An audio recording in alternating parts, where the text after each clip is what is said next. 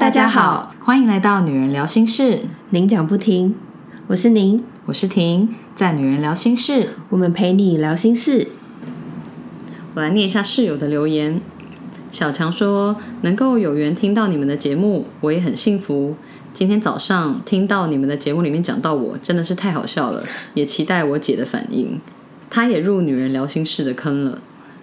应该是我们之前在节目上面有分享说，就是小强有分享童年的时候，差点被他姐用车窗夹死。对，然后欢欢也说，今天才听完三周年特辑，真的很幸运可以追上你们的 podcast，很喜欢听你们聊天的思维氛围，很没有制式框架，但又超有料，还有你们的声音也都太甜太好听，还有超感谢两周年的年末聚会，当天聊了好多目标，跟听到好多新的分享，在今年的今时今刻都能踏实的往前，感谢。哇，感觉好温暖哦。对啊，我也觉得。嗯，他的留言充满力量。没错，没错，我们就是需要这种 feedback，才会觉得说，哦，自己做这件事情真是有意义。真的，嗯因为像去年年末聚会，我们就是一个小而美的聚会嘛。那我那时候就在想说，嗯，不知道小宁 今今年会不会想再办，还是说就是嗯，有这件事情有打勾 check 过就可以了，这样。好像我是有觉得今年要再办了，嗯，但是那是因为去年我们有答应说明年见。没关系啊，如果真的要办，就一样，就是小而美也可以啊，就像去年那种形式。对啊，一些朋友，然后见见面，聊一下这一年大家进行的怎么样。OK，对啊，好好，到时候再来看看我已。经没有想要办的很盛大了，所以我自己是没有什么压力，所以还好。我觉得像去年那样子就很不错啊，我觉得就是，嗯，就像之前讲的，就是虽然说来参加的人不多，但是也是因为人数不多，才可以很深入的聊天跟分享。我觉得那样也是不错。嗯嗯。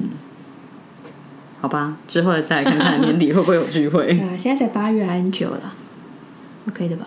我想说，好像也没剩多，真的假的？不是有四个月吗？哦，最后一季嘞，对啊，好用。而且这一集播出的时候，其实已经十月了，我们应该也已经有发跟见面会相关的时间调查。那如果有兴趣参加的室友，就注意一下我们的公告喽。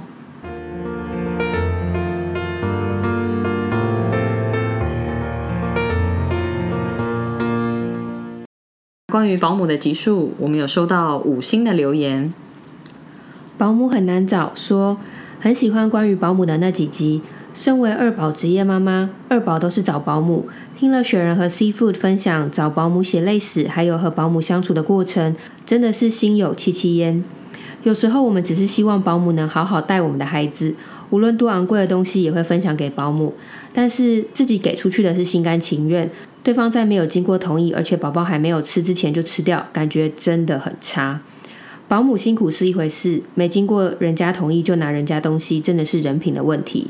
支持你们。P.S. 我是特地来支持的，敲碗保姆下集。上次我们就是有在节目之中喊声嘛，就是希望大家帮我们留一下五星好评，赞声一下，也把之前有一个误会我们的留言洗掉。我就说哦，谢谢室友们真的有来留言，就看到新的五星留言很开心。有被回血的感觉。对对，不然之前就是我觉得有些东西是被误会，或是你很难说明的那么清楚。可是看到那些留言，你心情还是不会好啊，就是还是会受影响这样子。对，所以谢谢室友来留言。通勤收听说这集听完觉得保姆真的是太夸张了，听到笑出来，但又心疼宝宝。还好保姆没有跟宝宝互动，万一互动了，觉得保姆似乎会打宝宝。依照雪人他们第二个保姆脾气差的程度，感觉真的以后还是有可能会动手动脚。他可能不见得是直接打宝宝，但是嗯，但动作感觉是还是不小心。对啊，动作比较粗鲁，小孩还是比较容易受伤啊。像是如果你推椅子，椅子如果倒了或者什么，还是容易会有一些状况。那其他室友也有留言说，找到第三个保姆之后，宝宝的幸福来了，父母也安心跟放心了，恭喜！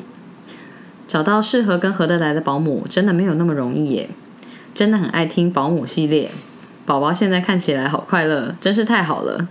这几个都是我们在节目上线之后有在 IG 上面，嗯，就是发文或者是放照片，然后有一些室友就有来跟我们留言互动，嗯，所以除了 Apple Podcast 的五星好评之外，也谢谢有来留言赞声的室友们。对啊，谢谢你们。他说宝宝的幸福来了，真的看了觉得好感动。谢谢雪人和 C 父来跟我们分享了这么多，那当然也要祝他们全家跟第三位保姆继续相处愉快喽。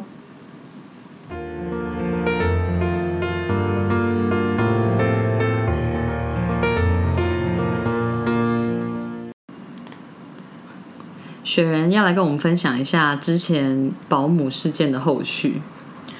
其实我跟 C 父就是一直有在 follow，就是后面那个协会保姆对第二位保姆协会跟那个社会局的处理。那经过我们投诉，应该已经有两个多月了吧？我就突然有一天突然想到说，那我打去问一下协会好了，现在是怎么个状态？所以我其实前几天有打回去问他们，那这一个案件的处理状况，那协会就说，哎，好像最后的判决是，呃，他只要上个辅导课，然后就可以继续接案，但是目前是暂停的状态。然后我就说，那负责这个的是谁？他请我打一九九九去什么一个儿少专，就是专门负责这种案件的地方。然后我就打回去给那个社工，然后那个社工就跟我讲了很多条例，就说哦，其实这个保姆她做的东做的事情没有涉及就是身身体上的虐待，或者是那种其实已经是那种可以上新闻程度等级的的。不 OK 的行为，那他们就是判定说这些行为就是还是用比较温和的辅导方式，然后辅导完之后就可以继续回去美和。那我当下听到，其实我有点傻眼，就是难道你要等到有什么事情发生之后，你才要做任何动作吗？嗯，那我当然也不是想要挡人财入，但是我的感觉是说。今天有哪一个爸妈可以接受小孩子被这样对待？对啊。然后我是直接跟那社工讲说，说老实话，现在已经都不关我的事情，因为我小孩子已经就是现在很开心很快乐嘛。对，找到新的保姆。我只是舍不得下一个小孩子如果会遇到这样的事情，因为一个人的个性怎么可能说改就改？我很容易不耐烦，我不可能上了辅导课我就不耐烦啊。这是一个，尤其是一个六十几岁的人，对。然后反正他们就是有很多。条文上的这个那个，然后就说没有办法，这是最终的判决。